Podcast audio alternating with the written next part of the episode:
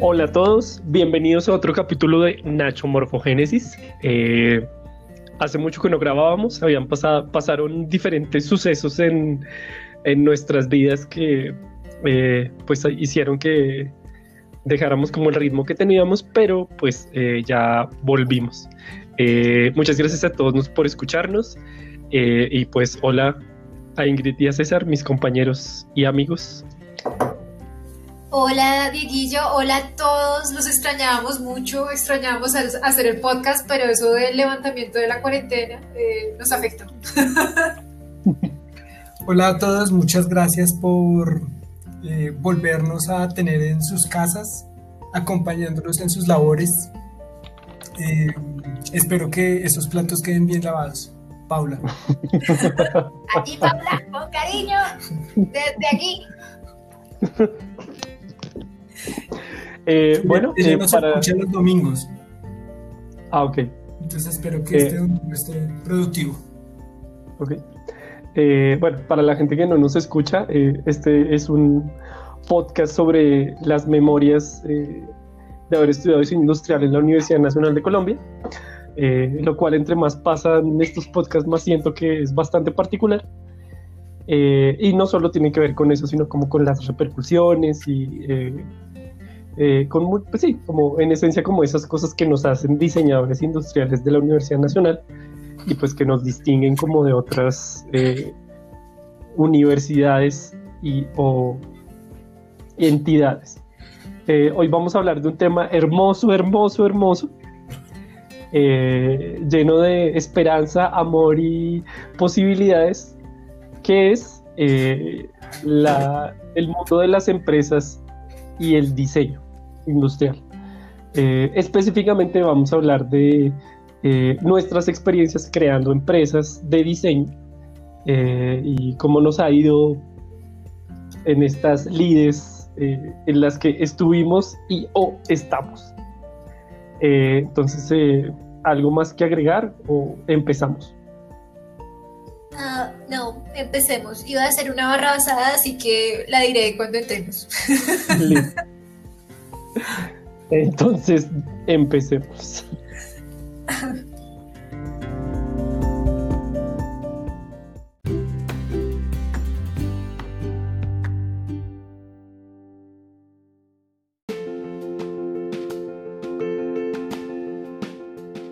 Bueno, entonces retomando, eh, había dicho que iba a decir una barra basada, pero pues para mí el mundo sería ideal si los esfuerzos para empezar algo nuevo no estuvieran dentro del modelo capitalista. Pero bueno, eso ya es, son cosas, otra, harina de otro costal, que tal vez algún día discutiremos y si el diseño industrial tiene cabida en medio de un mundo eh, sin capitalismo. Creo que ya lo han discutido mucho en otras en otros escenarios y creo que por ahí la cosa puede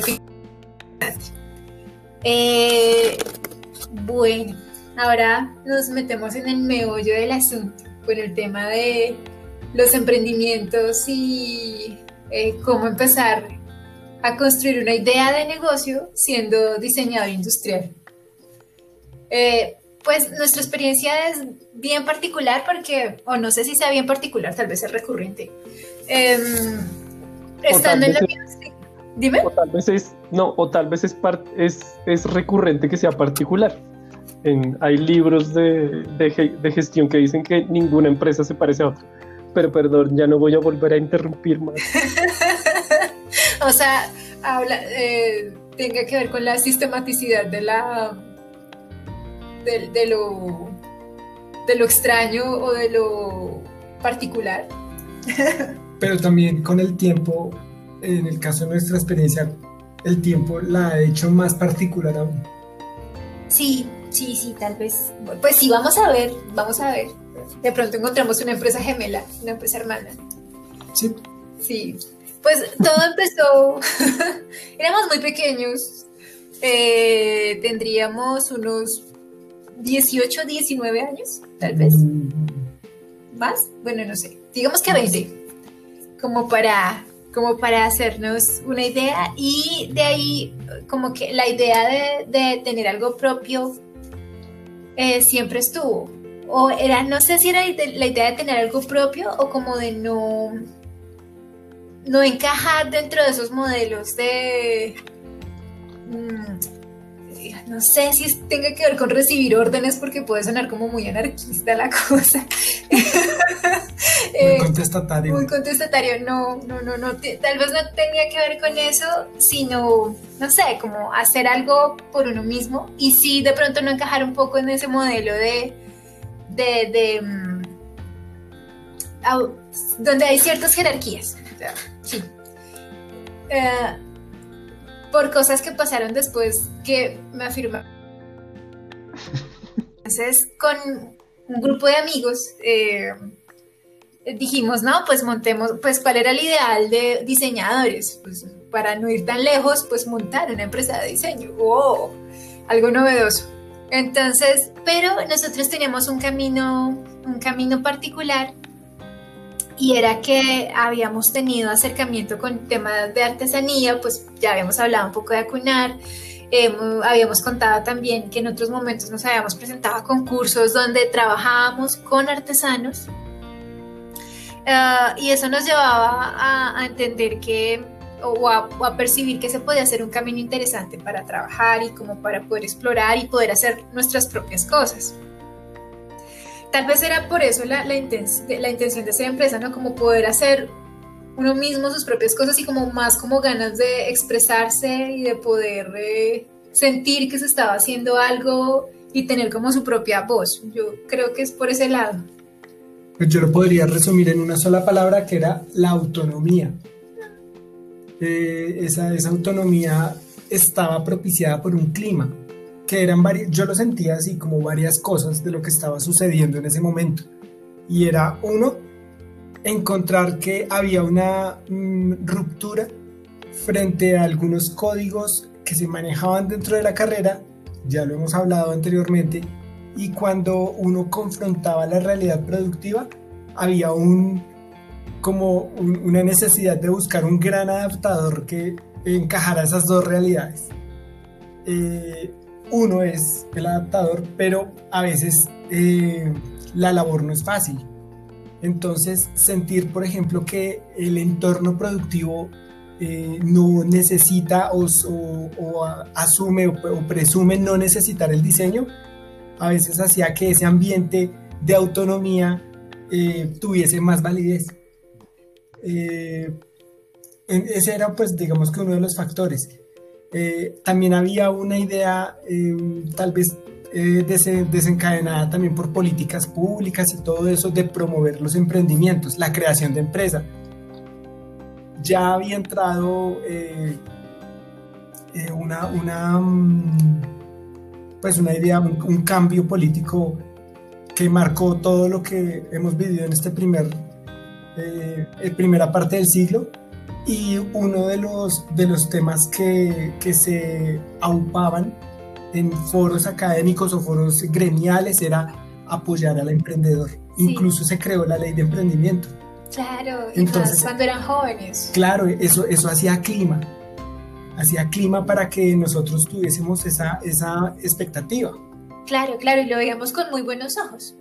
Ah, y pasaban cosas que a, a, ese punto va la historia y es que cuando tuvimos la iniciativa de hacer cosas por nosotros mismos que no dependían de un trabajo académico o que no dependían incluso de una paga, eh, las cosas se fueron dando. Entonces, por ejemplo, decidimos presentarnos a un concurso como cosa nuestra, o sea, con los amigos con los que nos reunimos y tuvimos el contacto con unos artesanos en Chía y los artesanos nos compraron la idea.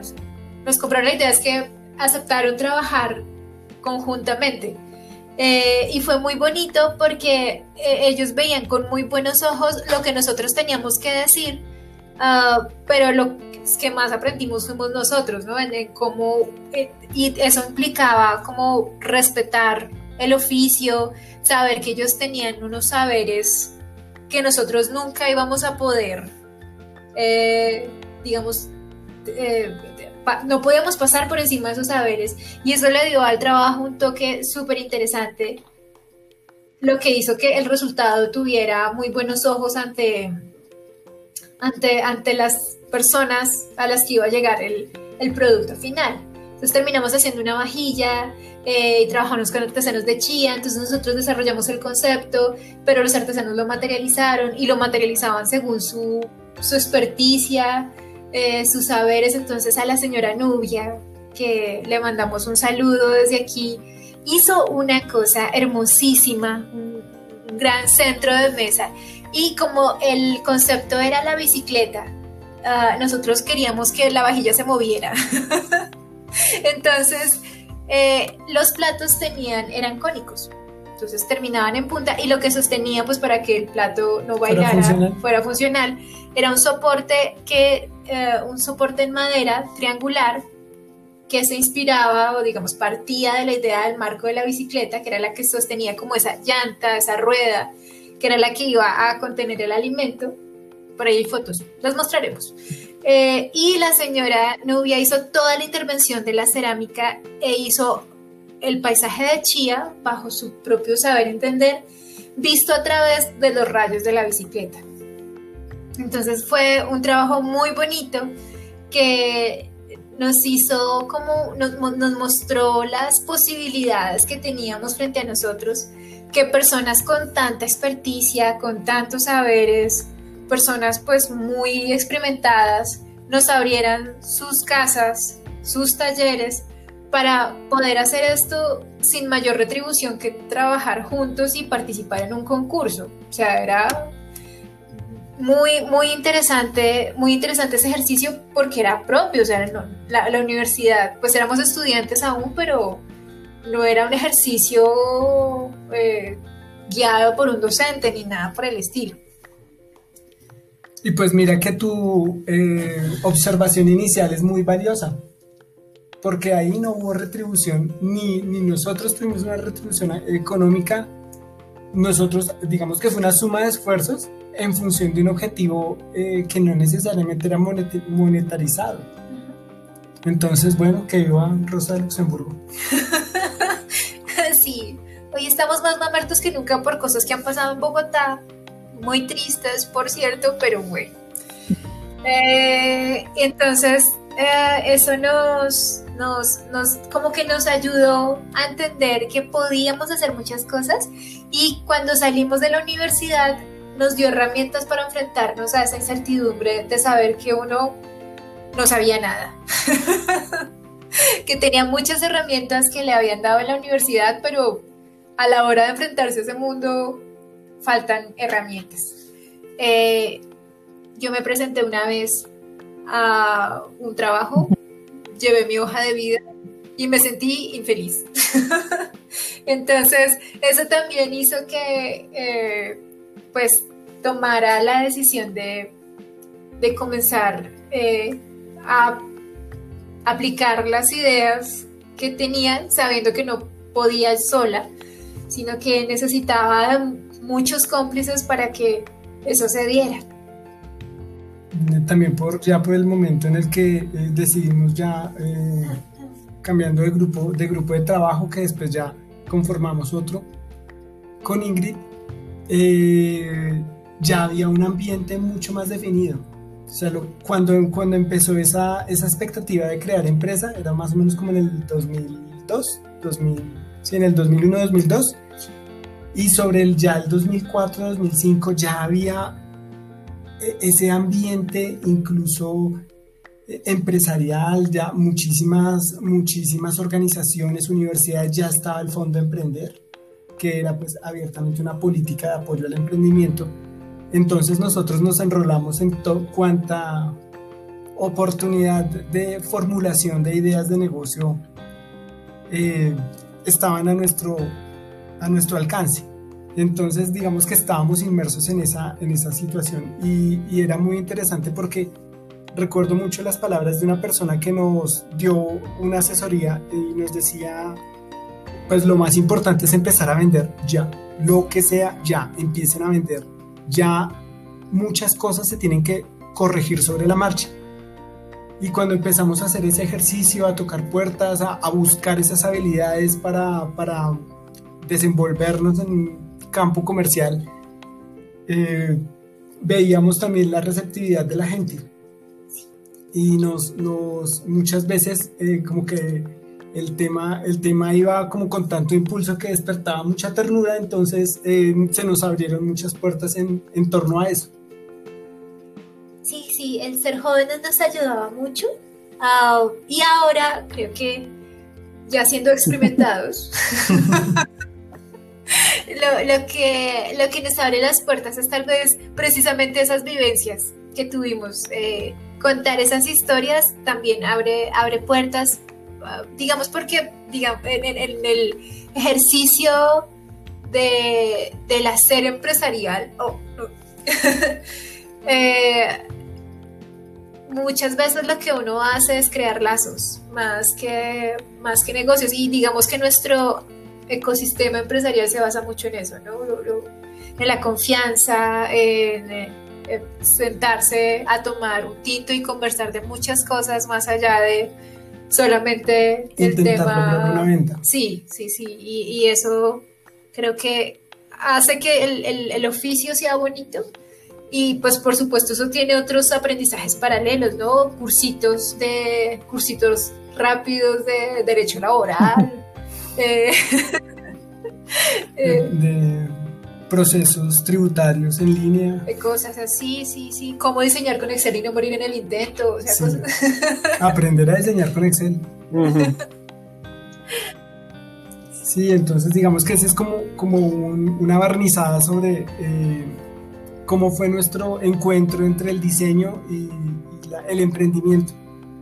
Que yo, yo creo que es una palabra que sigue siendo válida, aún, aún hablo cuando les cuento a alguien sobre mi empresa, aún les digo que es un emprendimiento. Sí, sí. Pero yo creo que el punto de conexión en, pues en todo nuestro ejercicio ha sido el tema de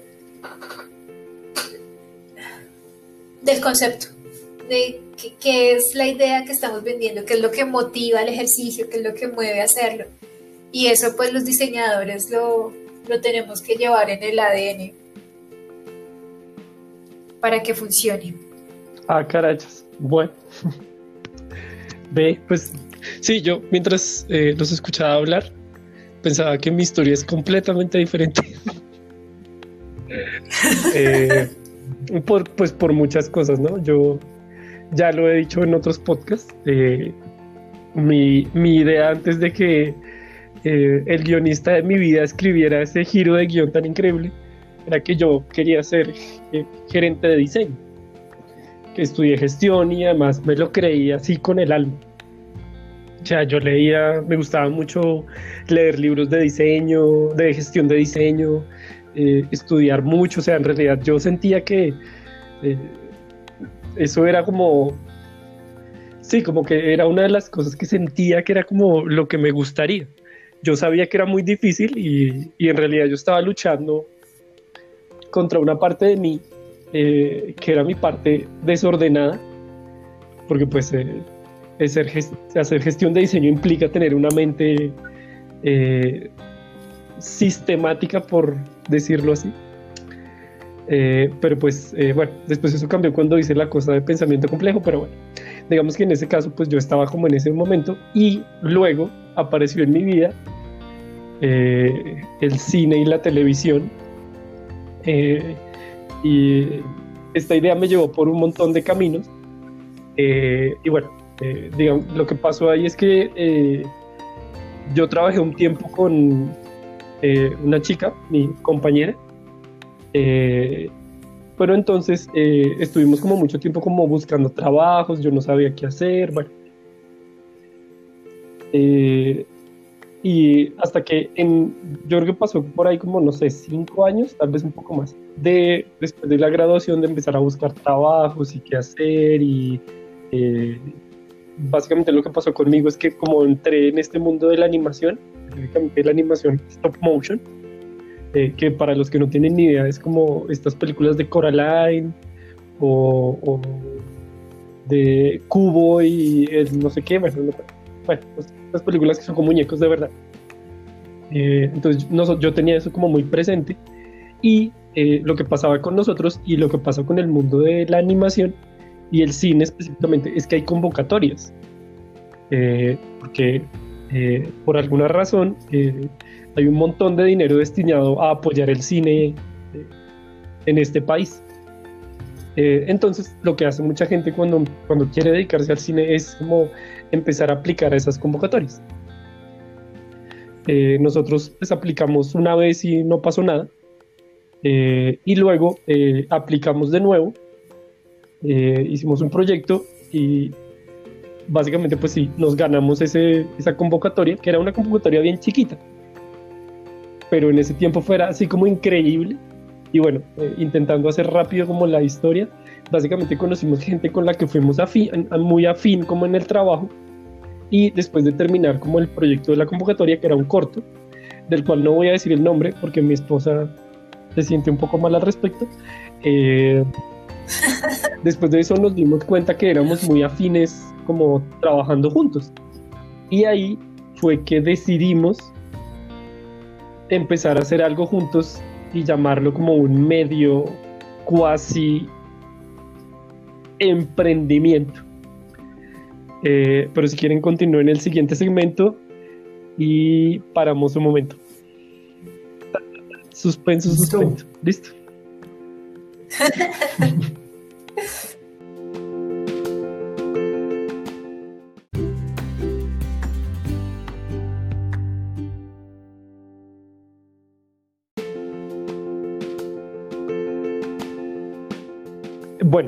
eh, volviendo a mi historia, eh, básicamente lo que pasó con nosotros eh, es que, pues con los que hicimos el emprendimiento, es que nos dimos cuenta que teníamos afinidad trabajando en algo.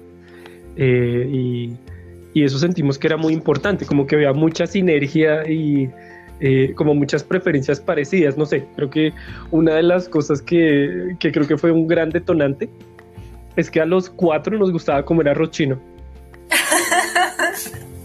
y, eso, eso en un rodaje es como, uy, Dios mío, o sea, podemos maximizar eh, el dinero de, los almuerzos porque a todos nos gusta el arroz chino y no hay que pelear porque hay que comer, ¿no? Eh, bueno, y después, pues también lo que pasó es que eh, logramos como que, cada, como que cada uno tenía un carácter diferente y eso era complementario yo era el menos similar a mis compañeros, porque mis otros tres compañeros eran estudiantes de cine y televisión, eh, de la Nacional también, y yo era diseñador industrial. Entonces, pues lo que pasó básicamente es que yo, eh, pues tenía esto que era de, eh, esto que solucionaba muchas muchas de las ideas que ellos tenían, ¿sí? Que era materializar las ideas. claro entonces fue muy chévere porque ahí eh, pues empezamos a hacer cosas, eh, ya después de habernos ganado esta convocatoria y haberla entregado y bueno, ahí nos preguntamos, bueno, ¿y ahora qué? Entonces ahí eh, empezamos como a pensar en hacer cosas, empezamos a contar, le pusimos un nombre al estudio, que no lo voy a decir porque, porque no, no me tengo que poner más tarde. Eh, no, mentira, sí, se llama, se llama Animaedro, aún existe, pero yo ya no trabajo ahí. Eh, entonces lo que pasó es que eh, empezamos como a buscar negocios y cosas y, empezaron a aparecer como pequeñísimos trabajos. dato importante como para, no sé, mi experiencia como si alguien quiere hacer un emprendimiento, es bueno que empiece con ahorros, ¿no? Porque, porque hay que aprender a, Aquí al principio va a ser un poco complejo, por lo menos en nuestro caso fue así.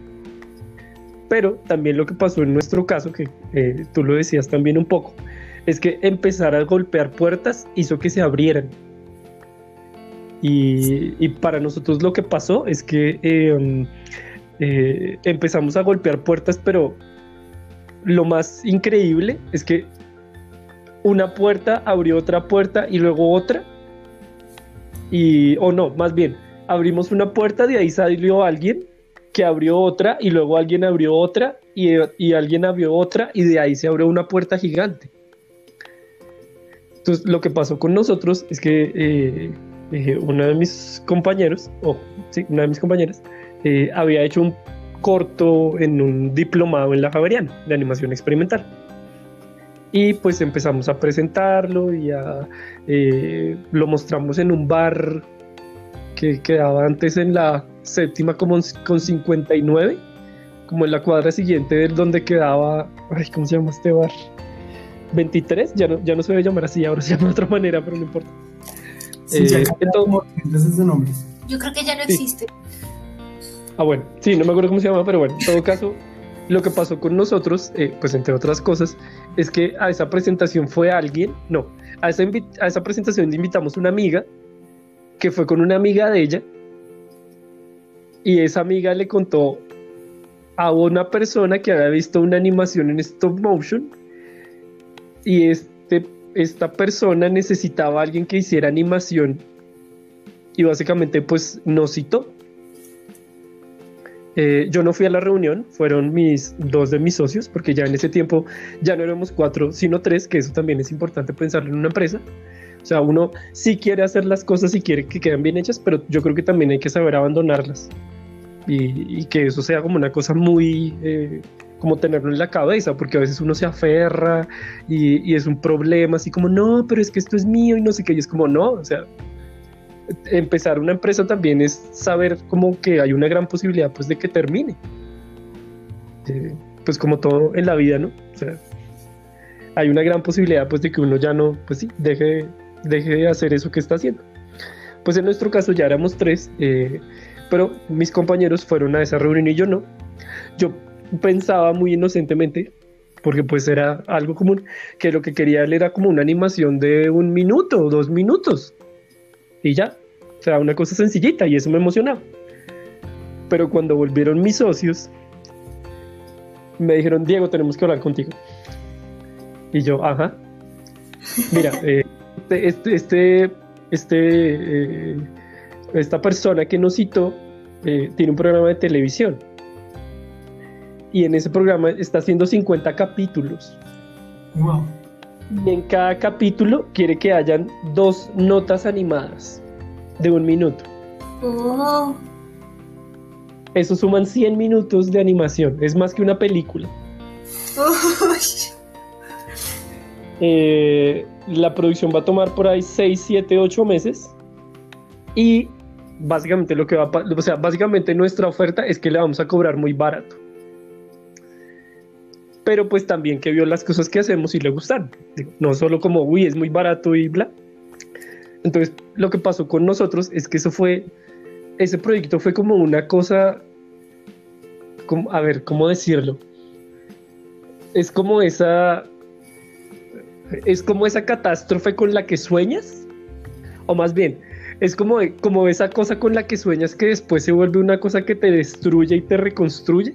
Sí. Eh, no sé, es, es, difícil ponerlo como en palabras, pero yo creo que eso pasa mucho en los ambientes empresariales porque estás esperando que sucedan cosas, pero cuando llegas, cuando llegan, te das cuenta que tienes que cambiar mucho. Sí. Personalmente fue una de las cosas que me pasó, porque eh, cuando estábamos haciendo animación antes era como, no, los muñequitos y lo bonito y la, y la cosa, pero en este proyecto fue puro, o sea, fue, por lo menos para mí fue dirección de proyectos pura y dura. Claro porque eso no fue, o sea, sí, los muñequitos y el diseño, claro que sí, lindo, o sea, precioso, pero, pero hacer 100 minutos de animación, además había que pensar muy bien como en la estructura del producto y qué le íbamos a pedir y pues tampoco como matarnos, que en realidad sí nos exigimos mucho, pero pues también es que era un proyecto eh, increíble para empezar y fue muy exigente, pero por ejemplo yo recuerdo mucho eh, eh, cuando yo doy conferencias contando esta historia que en realidad es larguísima, eh, yo les digo, eh, el arte para el, para el primer minuto, yo lo hice en dos días. El arte para el capítulo 100, lo hice en dos horas. Sí. Y es, eso, ¿no? Es eso porque, eh, claro, partes con unas, como con una imagen de lo que tú crees que va a pasar cuando tienes un proyecto pero otra cosa es cuando estás ahí y empiezas a entender las dinámicas, ¿no? Pues además que lo que pasaba conmigo era pues que yo ya había trabajado como en, en, cosas de animación algunas veces, pero pero pues claro, es enfrentarte como a esta cosa de que llegó llegó lo que querías y es terrible y qué maravilla. Entonces, eh, eso fue como súper, eso fue como súper eh, eh, educativo en muchos niveles. También porque ese proyecto, por lo menos en nuestro caso, nos enseñó lo que éramos capaces de hacer. Y, yo personalmente tengo, hay mucha gente que está en desacuerdo con lo que yo, con lo que yo pienso, pero, pero lo que yo pienso es que muchas veces la cuestión no es de dinero. Y ese proyecto me lo demostró así, pero así hasta el infinito, porque, porque el proyecto, en el proyecto básicamente no tenías tiempo para quejarte. Claro, nosotros nos quejábamos y bla, pero, pero era un proyecto en el que no podías pensar, tenías que resolver, solucionar. Y, y eso a mí me enseñó muchísimo de, de cuál es una, pues, que, o sea, cuál es cuál es una buena actitud para tomar ese tipo de cosas. Y que al final, pues lo que pasó conmigo fue que eso fue solo el comienzo. O sea, nosotros terminamos ese proyecto es así, o sea, yo lo terminé, además porque pasaron muchas cosas de adaptación, pero una, por ejemplo, que me, me, me, acuerdo mucho, es que nosotros llegó un momento en que solo teníamos un computador eh, como disponible para, para arte, pero había gente de animación que necesitaba ese computador. Y entonces lo que hicimos es que básicamente a mí me tocó usar el turno de noche. Entonces eh, lo que yo decía era que yo vivía como en otra parte del mundo. Entonces yo decía que yo vivía en Rawaki, que es una isla por allá en el Pacífico, eh, porque yo me levantaba a las 6 de la, de la tarde, eh, desayunaba como a las 8 de la noche, eh, me ponía a trabajar por ahí a las nueve, nueve y media, almorzaba por ahí a las 2 de la mañana y cenaba por ahí a las cinco y media, 6 y luego pues me iba a dormir por ahí a las 7, 8 cuando hablaba con mis socios y les contaba qué había hecho. ¿Ya habían superado el, el tema del arroz chino? No, imagínense que ese no, eso nunca lo, no, eso no lo hemos superado. No, para mí, porque, porque esa es la otra cosa, claro, o sea, porque, porque hay que maximizar como el, dinero que hay y, y, hay que adaptarse, y pues uno siempre sueña como con, eh, no sé, como con como situaciones idílicas un poco, ¿no? Pero pues al final la cuestión, creo yo de nuevo, y es una cosa muy personal, pues básicamente es de adaptarse. Y la verdad, yo le soy sincero, una de las cosas más ricas que yo me podía comer a las 2 de la mañana era un arroz chino. Además, un arroz chino refrito, porque pues comprábamos cajas y luego se enfriaban. Y Uy, claro. Luego yo tenía que calentarlas, pero las freía de nuevo. Bueno, no sé. Ahí pasaron, pues es que pasaron muchos tiempos, mucho tiempo en eso. Pero bueno, digamos que, por ejemplo, pues esa es una cuestión que me pareció así súper, súper valiosa de empezar a hacer algo que nosotros aún no lo llamábamos empresa, eh, pero pues para mí ese proceso fue así como de cambiar la cabeza, porque también uno empieza a pensar mucho como en, como en, como en la gestión de la creatividad, que lo chistoso es que eso, por ejemplo, se trató de mi trabajo de grado. Pero ese, ese proyecto me hizo como aterrizar un montón de cosas como lo que yo había escrito en el, en el trabajo de grado. Porque cuando tienes que hacer 100 piezas en 8 meses, eh, básicamente esto no es de, o sea, esto no es de como, ay, es que me siento triste, y es que la musa, y es que la creatividad no me llega, y es, no, o sea, no. Ahí, no hay disculpas. Ahí, ahí tienes que dejar como tu idea de lo romántico de lo creativo, porque tienes que hacer sí o sí. Y bueno, ahí pasaron muchas otras cosas, pero bueno, si quieren, eh, hablemos, hablen ustedes porque siento que he hablado un montón. No, no, no, está muy bien, está muy bien porque estamos, eh, yo creo que logrando establecer eh, puentes de lo que, de esa forma en como Diego encontró ese camino y cómo nosotros lo encontramos eh, de otra forma, porque es, digamos que es un sello de, de identidad. Sí, a nosotros una cosa que nos pasaba cuando tú hablas como de gestionar la creatividad era que en la universidad uno se demoraba un semestre o por lo menos eh, tres meses desarrollando un concepto, desarrollando una propuesta, volviéndola viable.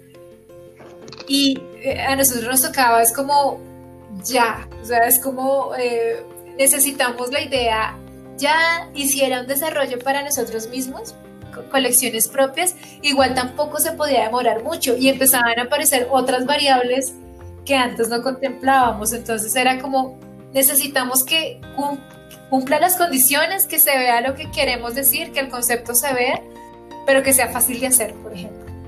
Y eso implicaba pensar en eso y pensarlo desde, desde el momento de, dibujarlo.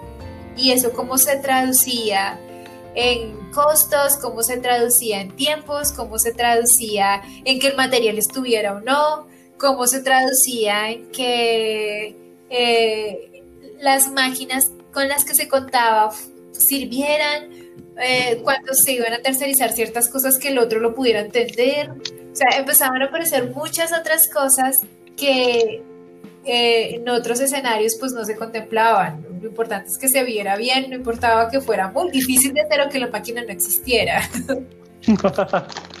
sí, en mi caso es diferente porque claramente pues el, la naturaleza del, de la empresa o el emprendimiento que yo tuve no tenía que ver con no poder hacer las cosas. Eh, aunque un poco sí. Eh, tenía que ver más como con la como con la capacidad de impacto visual y facilidad de ser animado también. Sí, eh, también no sé, como esto que tú decías, como que, sí, yo pensaba como que lo que pasaba en la carrera es como que uno eh, aprende a correr como en un, pues aprende como a correr y ya, pero pues ya cuando eh, sales te das cuenta pues que va, como que no es solo correr, ¿no? Hay que correr, no sé, como 100 metros, ¿no? Entonces te toca así aprender a correr un pique así absurdo. O hay carreras maratónicas donde lo que importa es no desfallecer, ¿no? Entonces, eh, que, lo, que, lo, que pasaba en la carrera era como el principio del entrenamiento. Porque, digo, muy personalmente, y esa es otra de mis opiniones muy personales, eh, pues básicamente la universidad, pues muchas veces es solo el comienzo porque a veces son estas cosas que tú decías que pues a nosotros también nos pasaron. Eh, estos proyectos que son así como de afán, o sea, es como, ay, sí, lindo, no, es que no es de pensarla, además es de resolver y de, además de resolver de forma sinérgica, porque pues, eh, pues, por lo menos en mi caso, pues yo no estaba solo, estaba trabajando con dos estudiantes de cine que pues eran muy diferentes a mí, eh, por, por la naturaleza de lo que ellos sentían que era importante, eh, y también pues porque yo no conocía un montón de cosas que eran importantes para ellos. Eh, pero también como que en esa colaboración había un montón de cosas que salían así como increíbles y maravillosas. Pero pues uno, sí, lo que yo te decía, o sea, era como eh, el primer día, dos días y tres horas. El último, después 100 minutos de animación después, dos horas. Y, y además también tiene que ver un poco con no sé, como con esa capacidad, eh, sí, no sé si llamarlo capacidad, pero también, pero tiene, siento que tiene que ver un poco como con, eh, sí, como la capacidad de ponerle fin a un proyecto, dependiendo del tiempo que uno tiene. Sí, Porque también siento que es una cosa que uno no, pues que sí, en la carrera uno pues tiene sus tiempos y chéveres, pero también pues cuando uno está trabajando es como, este es el tiempo que tengo y quisiera tener dos días más para que fuera más chévere de alguna manera, pero no los hay. Entonces hay que saber ponerle como listo, llegué hasta aquí y punto. Sí, a nosotros, o a nosotros nos pasó una cosa también muy simpática ah, con eso que tú hablas de, de, las presiones, de los tiempos, y es que uno, y de, las, de los cambios de dinámicas. Y nosotros empezamos a sentir mucha presión, y es presión social, de crecer de crecer, entonces usted cada vez tiene que vender más, cada vez tiene que tener más empleados, ustedes tienen que, mejor dicho, llenarse de cuanta posibilidad de expansión haya y crecer y crecer y crecer y en ese en ese cuando empezó a pasar eso nosotros dejamos de hacer lo que nos, lo que nos gustaba hacer y empezamos a trabajar en función de eso. Y eso implica otras dinámicas, ¿no? Entonces implica en no involucrarse con el hacer, sino en nuestro caso implicaba estar pegado todo el tiempo al computador, em, mandando correos, recibiendo correos, resolviendo chicharrones eh, con temas financieros, con temas administrativos, hablando con fulanito de tal, hablando... Y digamos que es bonito, es chévere, pero lo que nos gustaba hacer en serio, eh, lo estábamos dejando de hacer y lo estábamos delegando en personas que lo hacían con mucho cariño, ah, pero que de alguna manera también extrañábamos ese contacto con esas personas que lo hacían. Y llegó un momento, ah, ya ni me acuerdo por qué fue, pero sí fue un momento de crisis en donde dijimos, no más, o sea, no, esto no es lo que queremos. Y nadie me tiene a mí por qué obligar a crecer infinitamente, ni nadie me tiene por qué obligar a que mis ventas tienen que ser más altas todos los años. Eh, y tener que reportarles a la DIAN, y como para sentirme orgullosa de mi declaración de renta. O sea, ¿eso qué sentido tiene? ¿A quién? A la DIAN le importa eso, claro, porque le pago más, pero, pero a nosotros, ¿qué? Bueno, dejemos esta maravillosa. Más bien hagamos un hagamos una interrupción y ya regresamos.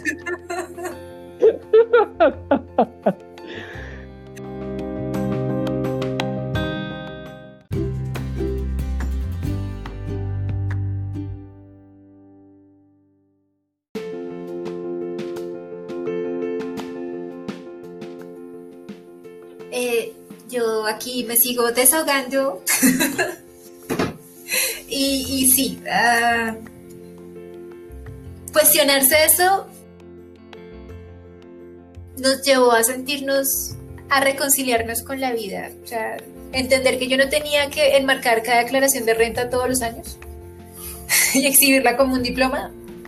Eh, pero de pronto no era solamente una, presión social, es una, la presión del mismo sistema. Y em, tal vez eh,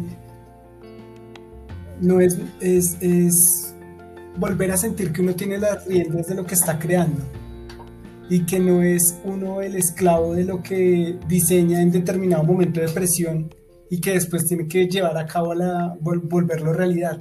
Entonces tal vez fue esa como ese giro que, que planteamos en el que pudimos como, como rescatar ese ese, ese, esa, autoridad sobre lo que estábamos planeando. A mí se me ocurrió una pregunta y es que ya era bastante difícil, Diego, comentarle o, explicarle a las tías que era diseño industrial. ¿Qué tan fácil era explicarle a las tías que era la empresa en la que estabas? Yo no lo explicaba. Eh, sí. No, pues a ver, eh, es que, bueno, también es que una cosa de lo que, pasa en, pues en lo que pasaba en cine, que era lo que hablaba como al principio, es que uno pues se gana convocatorias, ¿no? Eh, y eso pues en cierta forma le da uno como cierta, le da como cierta tranquilidad a la familia, ¿no? Es como, ok. Sí. La palabra convocatoria y lo que eso implica. Sí, lo que eso pueda llegar a, um, el, símbolo que pueda representar. Cada quien lo entenderá sí, como Exactamente, pero entonces era como, uy, sí, o sea, o un concurso y le van a dar dinero. Entonces también era así como, como chévere. Sí, yo mientras estaba hablando Ingrid y que estamos saltando de aquí para allá, eh, eh, yo pensaba como que, claro, este es uno de esos temas que podría ser un eje temático de muchos, de muchos capítulos eh, pero sí, a ver, eh, ahí lo que pasaba es que había una dimensión, una dinámica un poco eh, divertida y extraña sobre, sobre el mundo de la animación. Pues porque el mundo de la animación, así como, pues no es que sea un gran secreto, no es que sea la meca de eh, no sé, como de los empleos en Colombia. Pero, eh, pero por lo menos en, el caso como de mis compañeros y yo cuando empezamos, eh, sí sentimos que hay un montón de cosas como por, soñar. Que siento que en realidad pasa como en muchos ámbitos. Pero pues básicamente lo que pasó con nosotros, un poco como después de que terminamos eh, de hacer este gran proyecto y que terminamos así como, Dios mío, Dios mío, esto es terrible. Eh, pues que ahí pasó y no sé si algún día podríamos hablar más de eso, pero ahí lo que pasó es que tuvimos un proyecto que fracasó y que nos enseñó mucho cómo hacer las cosas. Que eso siento que es como otra cosa, no sé si de otro podcast, pero, pero cuando nosotros terminamos este proyecto de hacer un montón de cosas, eh, pues aprendimos mucho en el mismo proyecto, porque además este proyecto era de televisión infantil, porque además eh, otra cosa que pasaba, pues que es, eh, no sé, supongo que era por la película de Tim Burton de, ¿cómo se llama? La de Halloween, el extraño mundo de Jack. Ah, ok, sí, el extraño mundo de Jack. Era que eh, la animación stop motion tenía este aire así como medio emo. Así como morado y oscuro y, ay, qué felices las calaveras y bueno, un montón de cosas. Muy dark. Sí, exacto. Pero entonces lo que pasó es que para eh, entrar en este mundo de la televisión infantil nos enseñó muchísimo, muchísimo, muchísimo, muchísimo, muchísimo. Y, yo creo que eso también pasa cuando uno empieza a trabajar, es que uno se da cuenta de cosas que puede hacer que no sabía que podía hacer. Eh, que eso también fue una cosa que pasó con nosotros. Empezamos a, empezamos a aprender y a darnos cuenta que en ese aprendizaje podíamos como hacer un montón de cosas con eso. Eh, entonces eh, descubrimos que podíamos como ser un poco más que animadores, como ser un poco medio guionistas, como proponer cosas, como, bueno, un montón de cosas que salieron en ese proyecto así eh, muy locas, pero entonces lo que pasó es que, eh, claro, terminamos ese proyecto y fue como una cosa así como de un montón de aprendizajes y pues claro, cuando terminó era como, ¿y ahora qué hacemos con todo esto que aprendimos? Que, que, fue así como, wow, como, uy, Dios mío, ahora tenemos un montón de información que no teníamos. Y, y eso también es una cosa como súper, eh, no sé cómo llamarlo, para mí fue como súper, eh, eh, como, como que, como el llamado a la aventura de las películas de el, coso del héroe este, el camino del héroe. Fue así como, uy, terminamos como un, terminamos como la primera película. Pero ahora, que era lo que igual lo que yo decía como la otra vez, o no sé si lo, pero no sé que terminó la primera película y luego empieza el epílogo. Entonces es como volver al futuro. Terminó y luego llega el Doctor Brown. Hay que volver al futuro. Y es como, Dios mío, ¿y ahora qué va a pasar? Y otra cosa que fue así también una locura. que yo personalmente pienso que tiene que ver mucho con estas cosas de hacer empresa. Eh, y es cuando te das cuenta que hay muchísimo por aprender y para mí fue así como que también es una cosa de transformarse, ¿no? Como de no quedarse aferrado, sino como, como creo que una de las cosas chéveres que pasaba con nosotros como estudio es que nosotros no sabíamos qué íbamos a hacer. Entonces no estábamos aferrados a ningún estereotipo, ni a ninguna condición. Era como, ¿y qué va a pasar? No tengo ni idea, vamos a comer arroz chino. Eh, sí. Pero ahí lo que pasó es que, eh, bueno, ahí pasaron dos cosas. Eh, bueno, en realidad pasaron tres, pero ahí lo que, lo que empezó a pasar es que empezó a pasar que dejamos de tener trabajo, que es otra cosa que pasa cuando uno tiene una empresa, ¿no? Dejas de tener sueldo y ahora qué.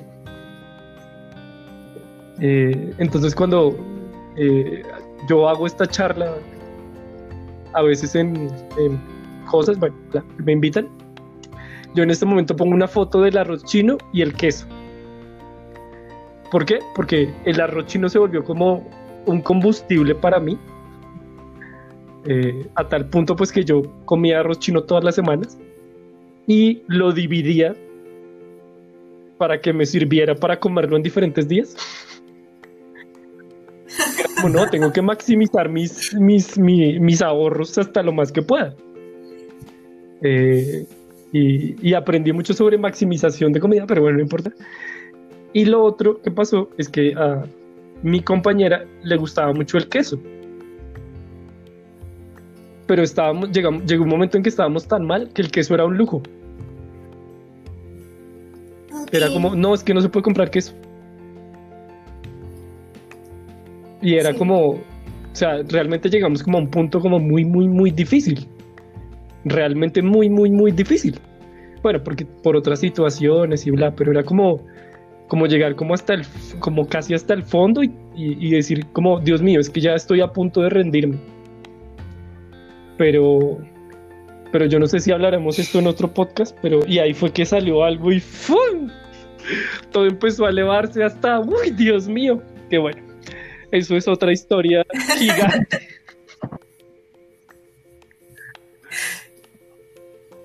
Sí, sí, es, eso, eso pasa cuando uno le cree o cuando uno le apuesta a sus ideas y hay momentos muy duros, muy, muy duros, ah, sobre todo en términos económicos que creo que eso impacta mucho y, e impacta anímicamente mucho. Eh, eh, sí, de, contar moneditas para el bus y romper el, chanchito a ver si hay más monedas. es como, ay, Dios mío. Eh, pero hay momentos también en donde, pues, el, digamos que el, estar pensando y el estar trabajando y el estar haciendo función de, que se cumpla ese sueño, que se cumpla esa idea, hace que, que sus frutos se revelen o que las cosas salgan más adelante. Eh, y como si estar como cavilando y haciendo para que las cosas se den y, las cosas salen como las cosas se van dando. Eh, pero sí, sí, claro. Y hay una cosa que, que, yo he pensado, pues producto de todo este ejercicio, y si nos ponemos a, a pensar en lo que la expectativa de la universidad versus lo que ha pasado ya hasta ahora, ah, creo que una de las cosas que uno debe tener claro es cuál es su prioridad. Y, la prioridad en nuestro caso, porque pueden haber, por supuesto, muchas otras miradas, no es precisamente el dinero, o sea, no es ganar dinero, ni llenarse, el, no, sí, ganar dinero sí, pero no es llenarse los bolsillos de dinero. O sea, el fin no es ese, sino el fin es otro. Y eso es lo que uno se va replanteando a lo largo del ejercicio de hacer empresa, porque la empresa va, la empresa va cambiando y se va transformando y va haciendo sus, sus ajustes y va pasando mucha gente eh, que nos acompañan y que después se van y otras veces vuelven y se va conociendo otros.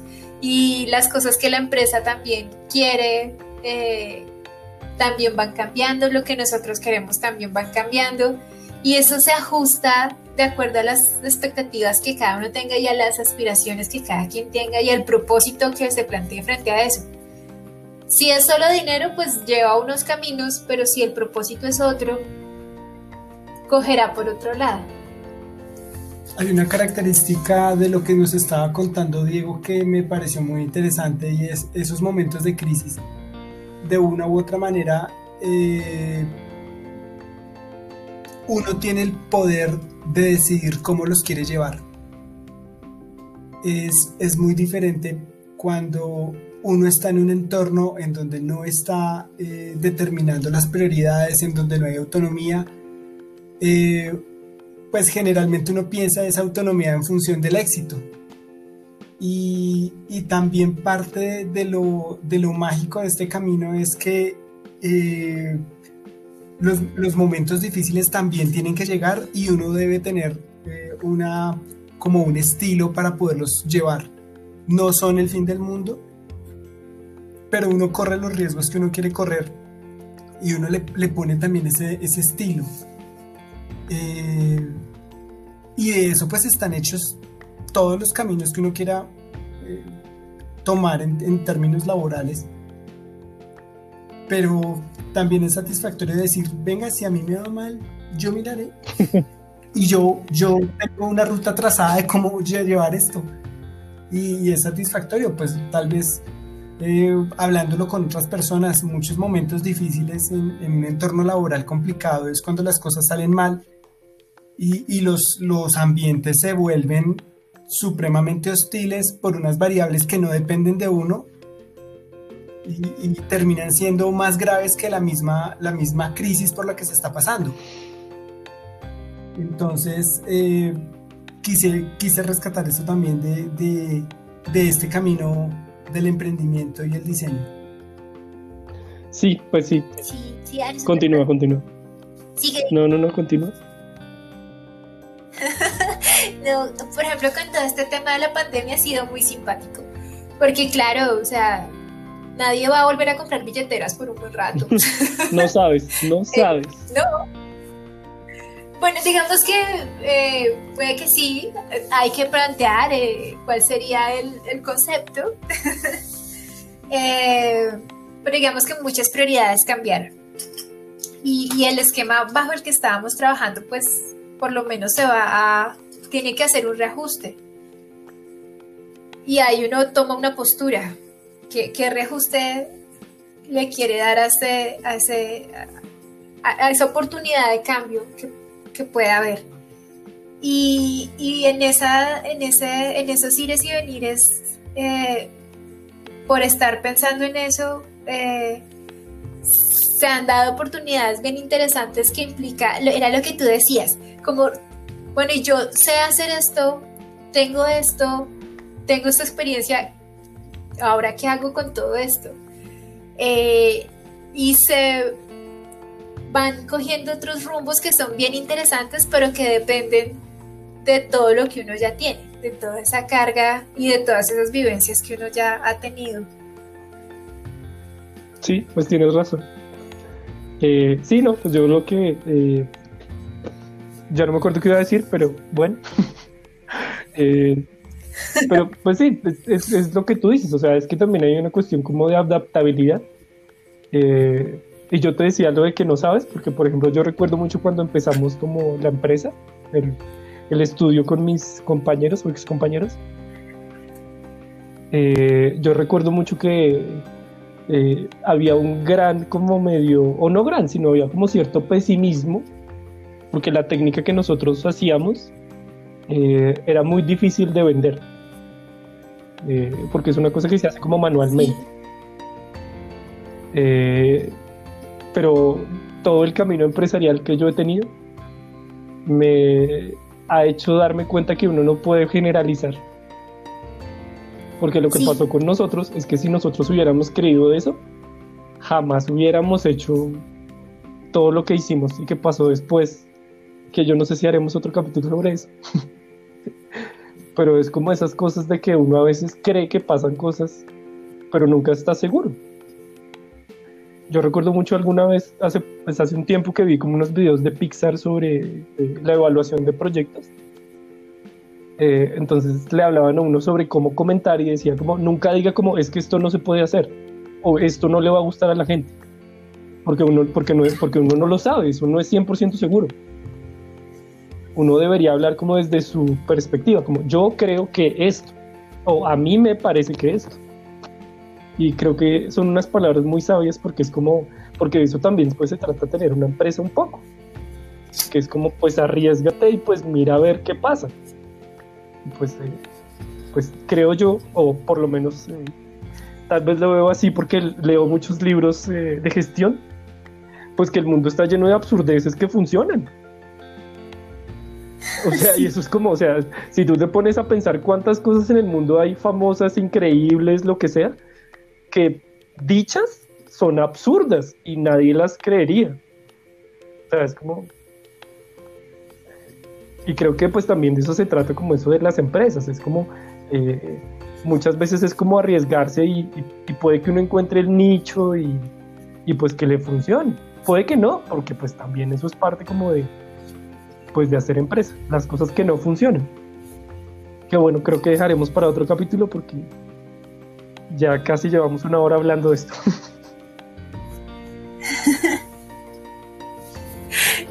Muy bien, muy bien.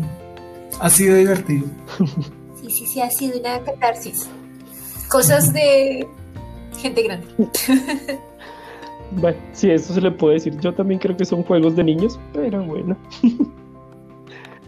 Pero sí, sí, sí. Con otras, mm, ¿cómo llamarle? ¿Otras complejidades? No, otras. Otras variables. Otras variables. Eso suena bien. Eh, bueno, ¿es, es algo que agregar o terminamos eh, el programa de hoy? No, pues eh, a las personas que nos siguieron hasta acá, eh, les digo que vale la pena, vale tomar, vale la pena tomar esas, esas riendas en las manos y asumir lo que venga, lo bueno y lo malo, vale la pena. Y que también no es para todos, pero bueno, eso lo dejaremos para otro programa tal vez. Tu, tu, tu, tu, tu, tu. Sí, sí, que lo importante es que se la gocen. O sea, si no lo están gozando, no.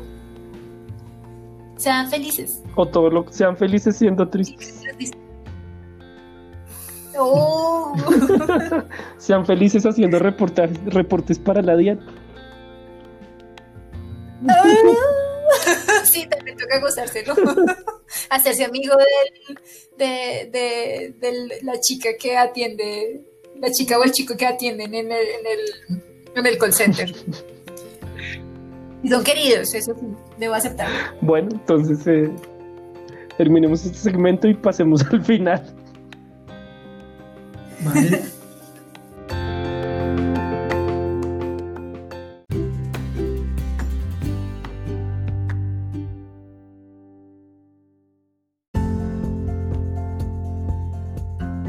Bueno, eh, llegamos al final de otro capítulo de Nacho Morfogénesis. Eh, creo que por lo menos yo pienso que dimos el primer paso en un gran camino, que es el camino de nuestras anécdotas post-universitarias, empresariales.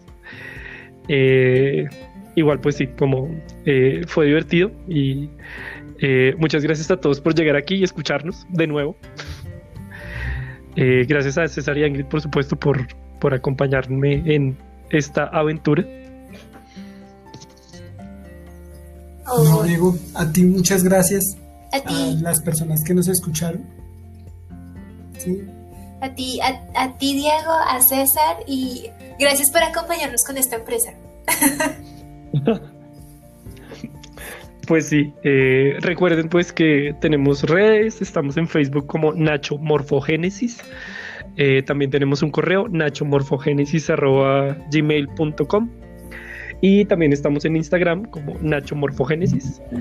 Eh, cualquier eh, comentario, recomendación, eh, temas que quieren que abordemos o cosas que queremos que, que quieren que explicamos mejor, incluso eh, correcciones de cosas que hemos dicho que a veces escucho los programas y digo como, ay, esto no era así, pero bueno, es parte de las memorias que se desdibujen en el tiempo.